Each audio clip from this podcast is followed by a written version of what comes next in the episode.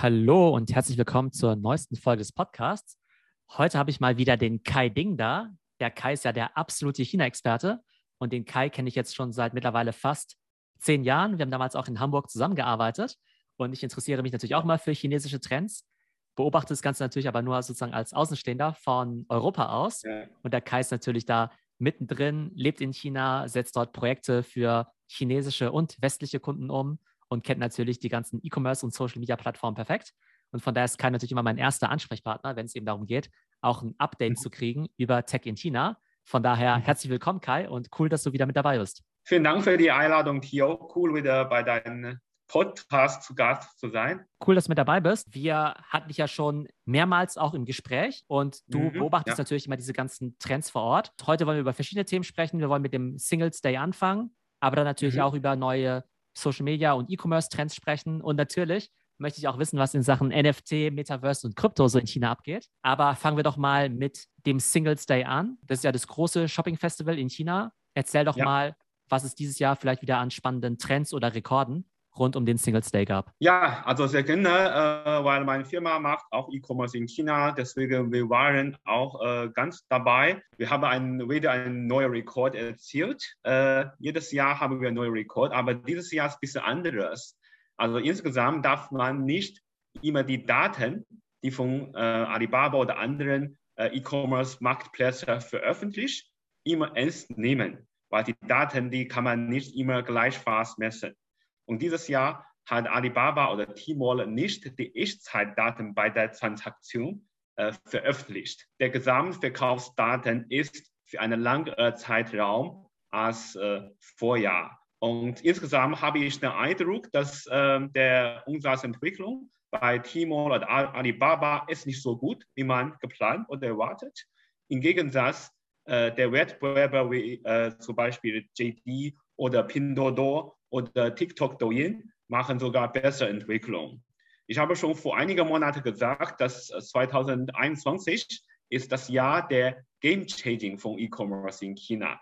Alibaba ist nicht so stark und also ich merke und ich sehe viele kleine Händler, die haben gar keine Wachstum für ihr Geschäft. Äh, kleine Händler, aber auch ausländische Händler. Äh, also viele Händler auf Tmall oder Taobao machen Verlust haben sie in der Tat Schwierigkeiten. Also meines äh, Wissens ist das Ökosystem aktuell nicht so gesund. Also man hört noch immer, äh, einige große Händler oder Marken machen richtig Rekordumsatz. Äh, Tmall will das haben, weil damit kann man zeigen, dass äh, sie erfolgreiche Beispiele oder äh, äh, Projekte haben. Aber insgesamt bin ich der Meinung, dass man muss ein bisschen in das System anpassen. Ja. Also man sieht auch, dass der Livestreamer, Weya oder Austin Lee, die haben großes Wachstum ihrer Livestream-Studios. Und das ist auch der Preis für, für viele kleine Händler. Beim Singles Day, da geht es ja nicht nur um diesen einen Tag, um diesen 11.11., .11., sondern es ist ja eine richtige ja. Periode, ne? ein Shopping-Festival über mehrere also, Tage oder sogar Wochen. Ja. Genau. Also das, das, ist ein ganz wichtiger Punkt. Also man, man denkt immer, ja, das ist eine Flash-Sale, das ist eine Blitz-Kampagne aber für die Vorbereitung für alle Operations, das ist eine langfristige Kampagne. Das kann also für die Vorbereitung ein paar Monate und für den Dauer dieses Jahr ist äh, bei Timor zum Beispiel ab 1. November bis zu 11. November. Bei JD ist noch lange. Also deswegen, man macht auch ein bisschen Shares.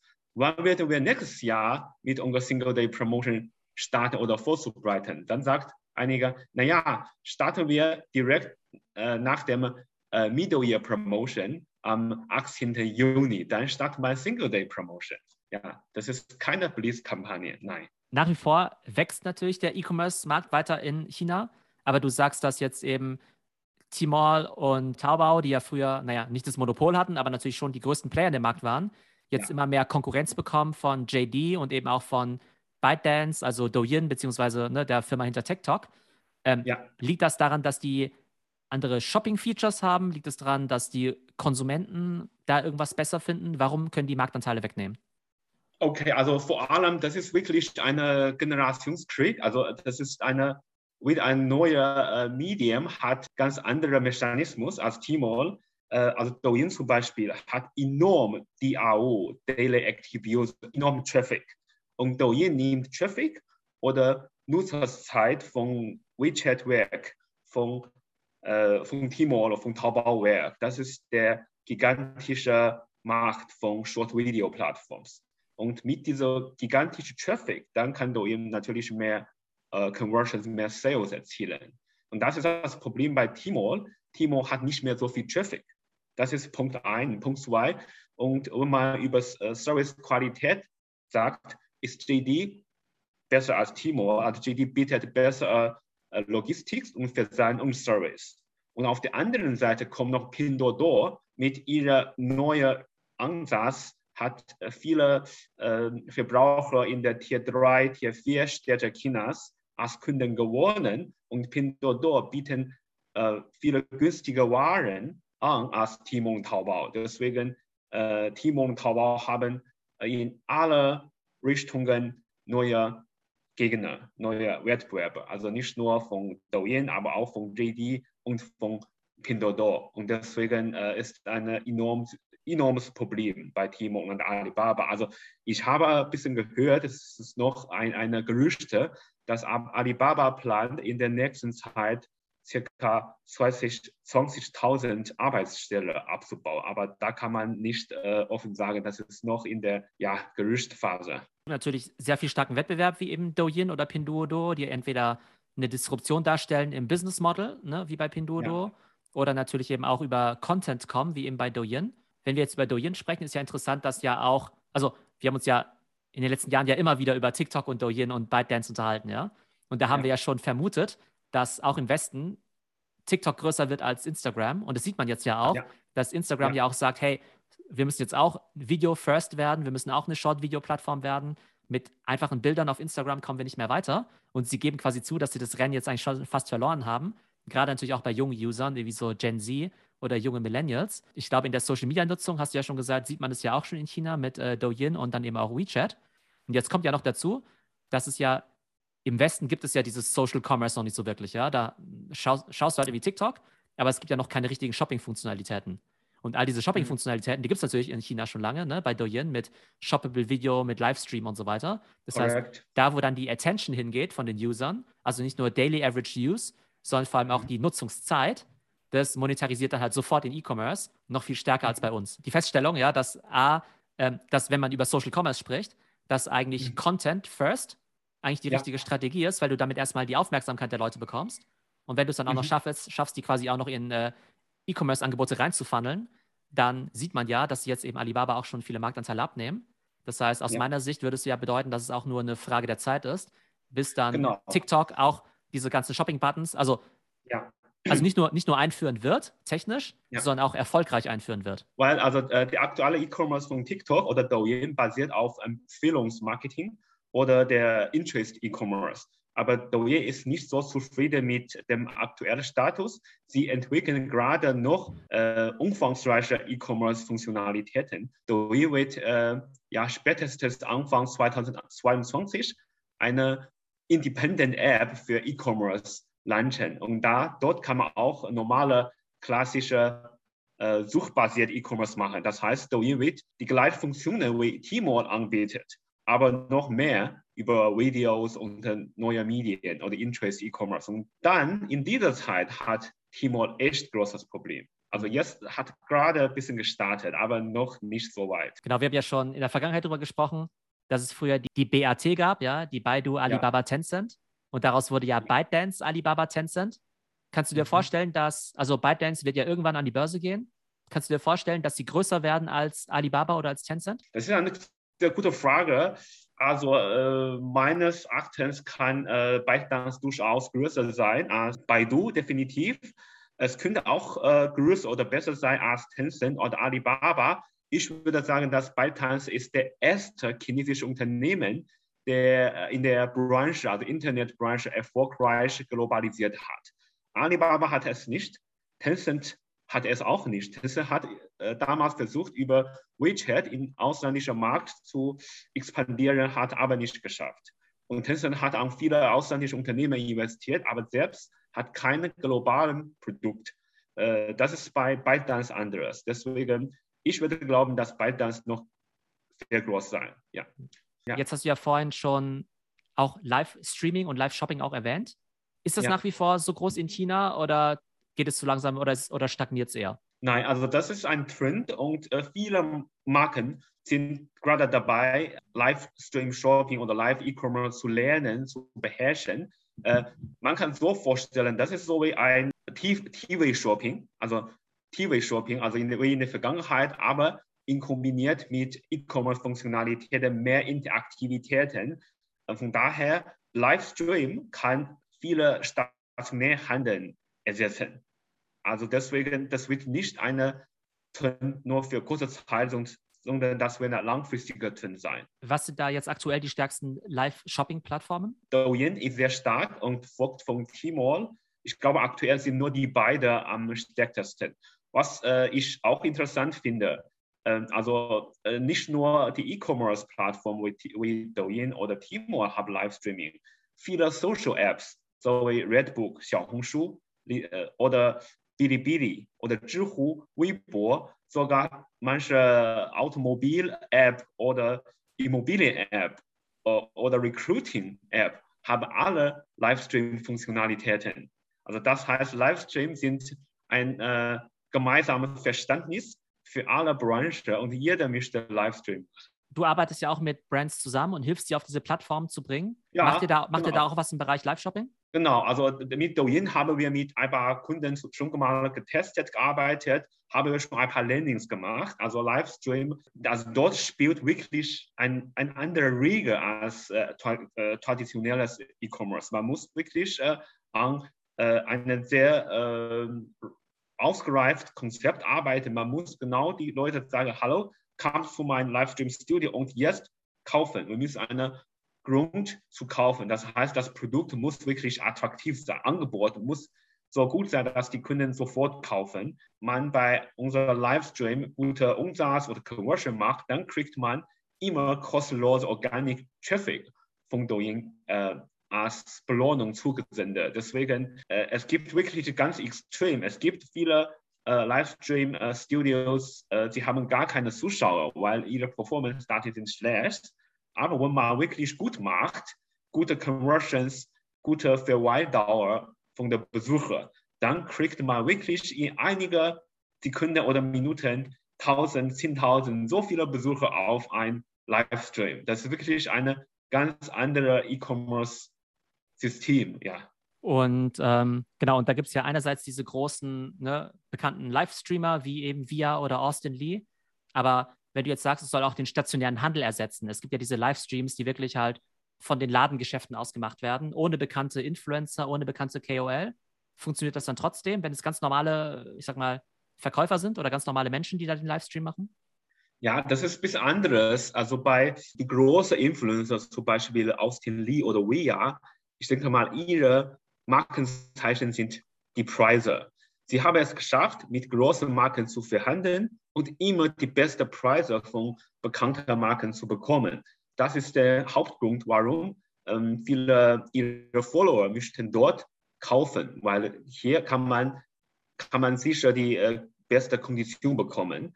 Äh, bei den anderen, wie du gesagt, die kleinen Geschäfte, zum Beispiel, ich bin ein Bäcker und ich verkaufe Meeresfrüchte oder ich verkaufe meine eigenen Produktion von, von keine Ahnung, Lebensmitteln oder an anderen Produkten. Da hat man auch Grund, weil der Verbraucher glaubt, äh, es gibt keine Zwischenhändler, äh, das ist äh, direkt von der Fabrik, direkt von der äh, Produzent und kriegt man auch gute Konditionen. Deswegen das System Douyin hat so aufgepasst. Douyin hofft nicht auf Douyin-Plattform äh, große Monopol-Influencer wie Austin Lee und Via. Die beiden sind auf Timor übrigens. Mhm. Äh, also Douyin will nicht, dass äh, ist alles auf einige Influencer konzentriert, sondern Douyin möchte das Geschäft äh, dezentralisiert. Deswegen man kann durchaus gute Chance haben. Also ich sehe in viele Fabriken oder kleine äh, Händler, die machen einfach mit einem Handy äh, dann Livestream, die, die machen schon gut, äh, gute Umsatz für ihre Verhältnis. Man, man muss nicht professionell sein, man muss äh, äh, nicht gut sein, einfach mit Handy Livestream, dann kann man schon verkaufen. Das heißt, immer wenn man diese Videos sieht von auch was ich chinesischen Bauern zum Beispiel, die Livestream machen von ihren Früchten und Obst und Gemüse und so, Das wären ja. dann so Livestreams, die dann zum Beispiel auf Douyin oder auch auf äh, Kuaishou oder so wären, oder?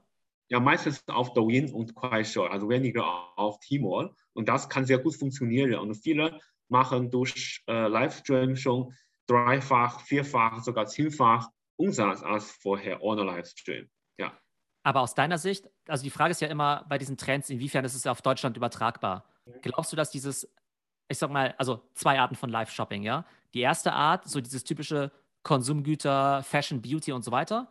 Glaubst du, dass in mhm. Zukunft irgendwie Zalando oder Otto auch erfolgreiches Live-Shopping in Deutschland machen wird? Und die zweite Frage, glaubst du, dass zum Beispiel ein deutscher Bauer oder ein deutscher Zementhersteller, dass der ja. auch irgendwie so Live-Shopping machen wird? Oder denkst du, okay, das, das ist irgendwas Chinesisches und kann bei uns nicht funktionieren? Äh, ich glaube, dass dieses Modell in China äh, erfunden oder ausgereift ist, irgendwann nach Ausland, äh, also nicht unbedingt sofort Deutschland, sondern auch äh, Südostasien oder auch Afrika, Amerika oder äh, nach äh, UK exportiert, weil das ist ein neues Modell, das ist die nächste Generation von E-Commerce. Äh, also wann kommt nach Deutschland an? Es ist abhängig von vielen Faktoren. Zum Beispiel, ich weiß noch nicht, wie viele von deutschen Internet-Shopper nutzen ja, äh, Mobile Payment.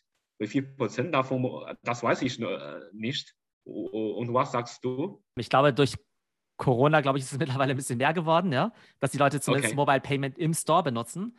Aber okay. ich glaube, wenn es um Online-Shopping geht, da gibt es halt immer mhm. noch sehr wenige Leute, die jetzt irgendwie ja. Apple Pay oder so nutzen, dass es halt wirklich schnell geht. Ich glaube, PayPal ist immer noch das Schnellste, was es gibt. Ich glaube, das funktioniert eigentlich okay. ganz gut, PayPal. Ähm, ja. Aber ansonsten so Kreditkarte und so weiter, das dauert natürlich sehr, sehr lange und das ist halt natürlich ja sehr schwierig ich glaub, dann. Ich glaube, das ist eine der großen Barrieren mit dieser Live-Shopping auf Handy, weil das ist nur eine mobile-basierte äh, Shopping-Szenarien. Ich denke, das wird eine Barriere sein. Aber trotzdem, viele von meinen äh, Geschäftspartnern oder, oder Freunden, die glauben, die Zukunft von TikTok-Shopping. Sie sind schon gerade dabei, TikTok-Shopping im ausländischen Markt zu testen. Eventuell in der UK zum Beispiel wird äh, TikTok Shopping Livestream äh, zuerst eingeführt und TikTok wird dann also nicht mit eigenem Shop-System, sondern mit äh, Shopify kombiniert. Dann kann man über Shopify äh, eine Bestellung abgeben. Genau, aber du sagst ja, das Mobile Payment ist ganz wichtig. Aber wenn wir jetzt mhm. sagen, dass ähm, zum Beispiel ByteDance jetzt ein großer Wettbewerber ist für Alibaba und für Tencent, hat mhm. dann sozusagen Douyin seine eigene Payment-Methode oder sind die Leute dort auch mit WeChat Pay oder Alipay äh, eingeloggt? Äh, naja, äh, also momentan ist immer noch WeChat Pay und äh, Alipay, die beiden sind noch sehr groß, aber Douyin hat schon in China eine Payment-Lizenz gehabt und NextStreet will Douyin auch versuchen, ein eigenes Payment-System zu entwickeln. Das heißt, Alipay und Tencent Pay werden äh, ja auch äh, ja in der Zukunft ihre Position oder Markt, Marktanteil durch Douyin ein bisschen verlieren. Also ByteDance wird in China künftig alles machen ja. Aber wenn du jetzt zum Beispiel Douyin jetzt mit TikTok vergleichst, was glaubst du, sind so die, was nicht, zwei, drei Features, wo du sagst, die gibt es schon bei Douyin und du glaubst, dass es ein großer Unterschied ist zu dem, was wir als TikTok kennen? Das möchte ich auch gerne wissen oder wollte ich auch vergleichen. Problematisch ist, dass äh, Team hat die beide Systeme ähm, so gut äh, so, äh, getrennt und ich, hab, ich kann in China nicht ähm, ein TikTok äh, App installieren oder Videos hochladen. Also wenn ich Video hochlade, dann bekomme ich gar keine Impressions. Von daher habe ich nicht genau verglichen, aber ich denke einmal, dass der Local-Dienst zum Beispiel äh, eine Coupon für Restaurant, das kann man äh, sehr leicht in, äh, in der Zukunft in Deutschland auch implementieren, damit man in äh, TikTok ein schönes Restaurant, ein Angebot findet, dann kann man gleich kaufen, Coupon kaufen. Ja. Und dann für Shopping, das muss man sehen. Also, also Shopping-Livestream ist vielleicht kommt noch später, aber Unterhaltungs-Livestream, das kann man schon äh, in der nächsten Zeit machen, ja. Und gibt es aber bei Douyin jetzt auch schon andere Sachen? Ist es auch eine große, weiß nicht, Messaging-App oder gibt es da Gaming? Ähm, gibt es da noch andere Funktionalitäten, außer jetzt Videos? Ja, es gibt schon ein äh, bisschen Games, aber ähm, da Games sind nicht so weit. Für Animations ja, Animation wahrscheinlich ist auch ein, ein Thema. So, momentan fällt mir nicht vieles ein. Ja. Okay, aber wird es also nicht, äh, also ich meine für Messaging, also Nachrichten schreiben? Das ist ein Punkt. Äh, Douyin, also auf Douyin definitiv kann man jetzt mehr bisschen Socializing machen, kann man mit Front einen Kreis, eine eigene Gruppe aufbauen und damit kann auch kann man wirklich äh, auf Douyin mit äh, Bekannten unterhalten, ohne Douyin zu verlassen. Douyin versucht definitiv, dass die Socializing oder Kommunikation über Douyin zu machen. Kommen wir zu einem anderen Thema, nämlich so das ganze Thema so Gaming und Metaverse. Du hast ja vielleicht ja. auch mitbekommen, dass Mark Zuckerberg hat ja gesagt, hey, Facebook heißt nicht mehr Facebook, wir heißen jetzt Meta und ja. unsere Zukunft ist nicht mehr Social Networks, sondern eben das Metaverse. Und dann stellt man sich ja solche Landschaften vor wie, weiß nicht, Virtual Reality und 3D-Avatare und Virtual Commerce, Virtual Shopping. Und gerade in China ist man ja einerseits ja auch sehr stark mit, äh, mit Gaming natürlich vor allem, aber auch mit Virtual Reality. Aber dieses Konzept von diesem Metaverse, ist es in China auch gerade so angesagt? Nennt man das dort überhaupt so? Was sind dort die Pläne?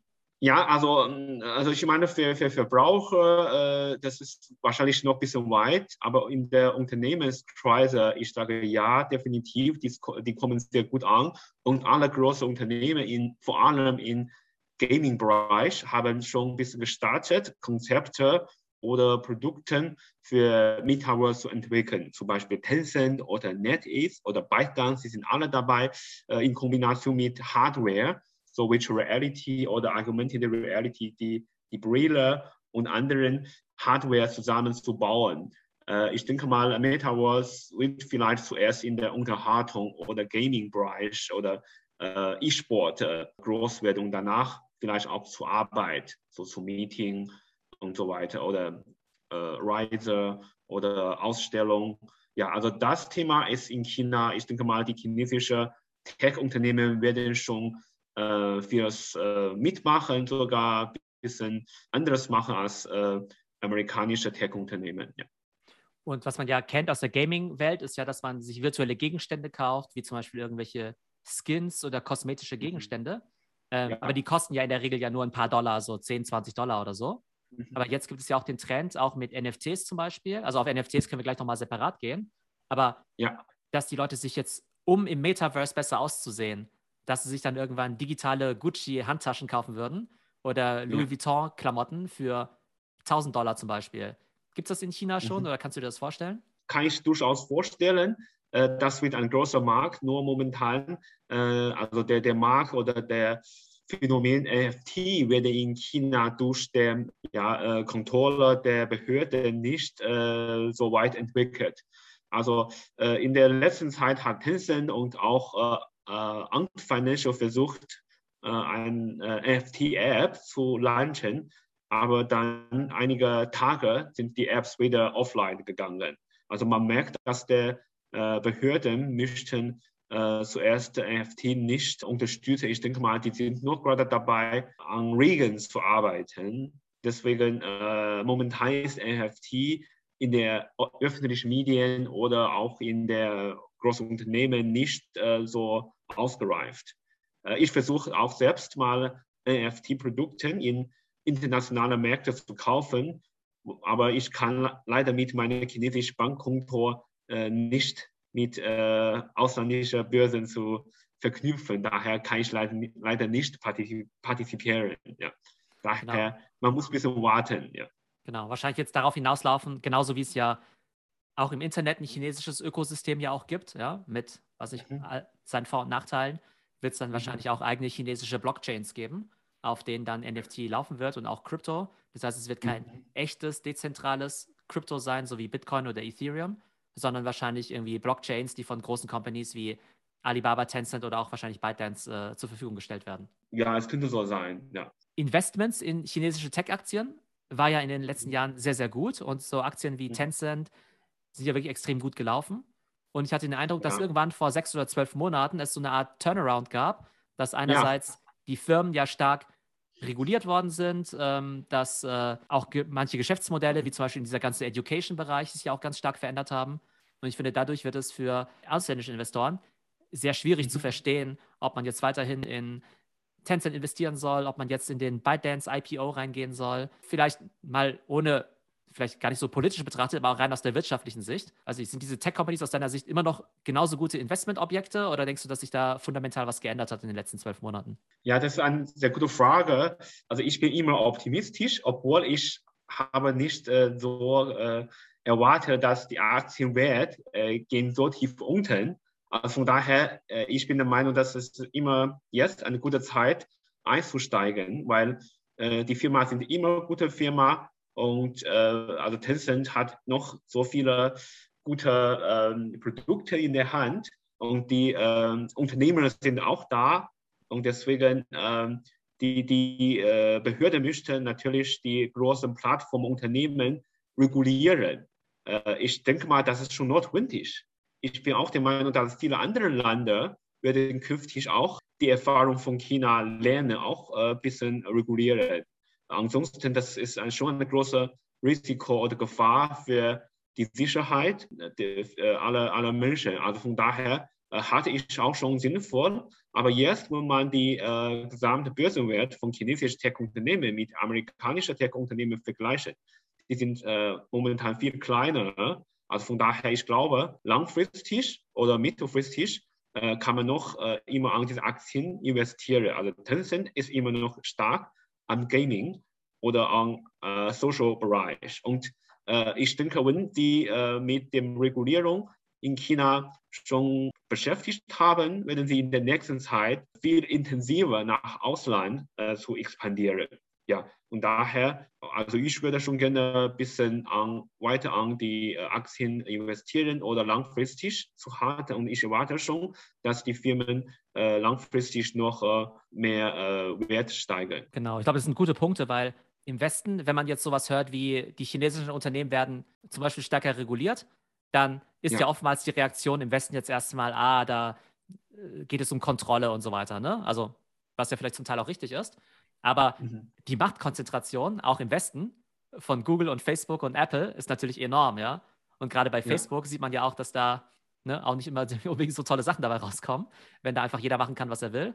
Von daher. Genau, das ist auch nicht gut, ja. Ja, und von daher würden selbst, also gibt es sehr viele, also sehr, sehr viele Leute auch im Westen, die sagen, hey, wir brauchen eine stärkere Regulierung von diesen mhm. Unternehmen, mhm. weil die jetzt zwei Trillion Dollar wert sind an der Börse oder ja. Zwei Milliarden User haben, so wie Facebook oder jetzt eben Meta, ja. dass man eben sagt, okay, da gibt es einfach Unternehmen, die halt ihre Stellung halt irgendwie stark ausnutzen können, wie meinetwegen auch vielleicht große Marketplaces, wie eben Apple meinetwegen mhm. mit dem App Store, wie zum Beispiel auch Amazon mit dem Marketplace. Da ist dann wahrscheinlich sogar China dann, ja, wahrscheinlich einfach konsequent, also wahrscheinlich so richtig und vielleicht auch wieder ein Vorläufer auf das, was auch bei uns kommen wird, weil früher oder später musst du die regulieren. Wie stark du sie dann regulierst, ja. ist dann nochmal eine andere Frage. Da bin ich auch bei dir. Ja, sehr spannend. Okay, dann haben wir jetzt ja über viele spannende Sachen heute gesprochen, wie immer. Also einerseits äh, Singles Day. Wir haben gelernt, dass Alibaba Marktanteile verliert an äh, unter anderem an äh, JD, aber vor allem eben auch an ByteDance.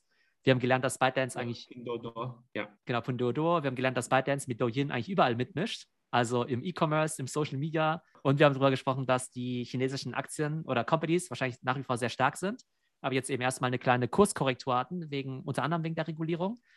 Jetzt haben wir Ende des Jahres 2021. Was glaubst du denn, was im nächsten Jahr vielleicht so ein, zwei Trends sein werden oder vielleicht auch Companies, ähm, die wir da im Auge behalten sollten? Also das ist eine gute Frage. Also ich denke mal, also Douyin äh, kann man immer äh, im Auge behalten. Das kann noch vieles kommen, insbesondere in E-Commerce. Da ansonsten, ja, keine Ahnung, also mit Tencent, mit Gaming, ich denke mal, äh, wird auch viel Spannendes kommen, ja. Und da wird es halt vor allem aber auch für mich spannend sein zu sehen, ganz viel in der Innovation passiert halt in Krypto, ja. Also zum Beispiel im Gaming. Da gibt es ja diese ja. Blockchain-Games, wie so ähm, Axie Infinity, ja. Und was ja witzigerweise auch aus Vietnam kommt, äh, ne, von dieser ja. Entwicklerfirma mhm. Sky Mavis, wo mhm. dir die Charaktere ja auch gehören. Ne? Du kaufst mhm. quasi ein NFT als Spielfigur, mhm. entwickelst mhm. die Figur weiter und kannst die dann die Figur aber auch wieder traden auf diesen Marketplaces, ja. Und das geht ja. ja, in solchen normalen Spielen wie Fortnite oder meinetwegen Honor of Kings und so weiter. Das geht ja alles nicht, weil es so ein geschlossenes System ist. Und da bin ich mal gespannt, inwiefern es China schaffen wird, einerseits sein eigenes System zu bauen mit eigener Blockchain und gleichzeitig mhm. aber nicht sozusagen die nächste Form der Digitalisierung, quasi dieses Web 3 mit Krypto und Dezentralisierung, äh, nicht zu mhm. verschlafen. Also ich glaube, das wird ganz spannend sein zu sehen. Also da, das finde ich auch ganz spannend. Also auf einer Seite, dass äh, einige Themen, dass die chinesische Regierung in der Tat viel stark reguliert, zum Beispiel Kryptowährung oder Bitcoins, äh, Also der, die Branche in China ist fast tot. Deswegen viele äh, Unternehmen in China vers haben versucht, nach Ausland zu äh, auswandern. Von daher in der Zukunft, es kann sein, dass die Entwicklungsrichtungen von China oder von ja, westlichen Märkten werden andere sein. Also man kann nicht äh, pauschal beurteilen, welche Richtung ist richtig oder gut, aber man wird sehen, dass es äh, das kann schon unterschiedliche Entwicklungen kommen, ja. Und ich glaube, es ist auch nochmal ein ganz schönes Fazit, weil wenn wir das jetzt so abgleichen, ja, also wir haben jetzt viel über Social Media Companies gesprochen, aber Social ja. Media ist ja letztendlich das Web 2.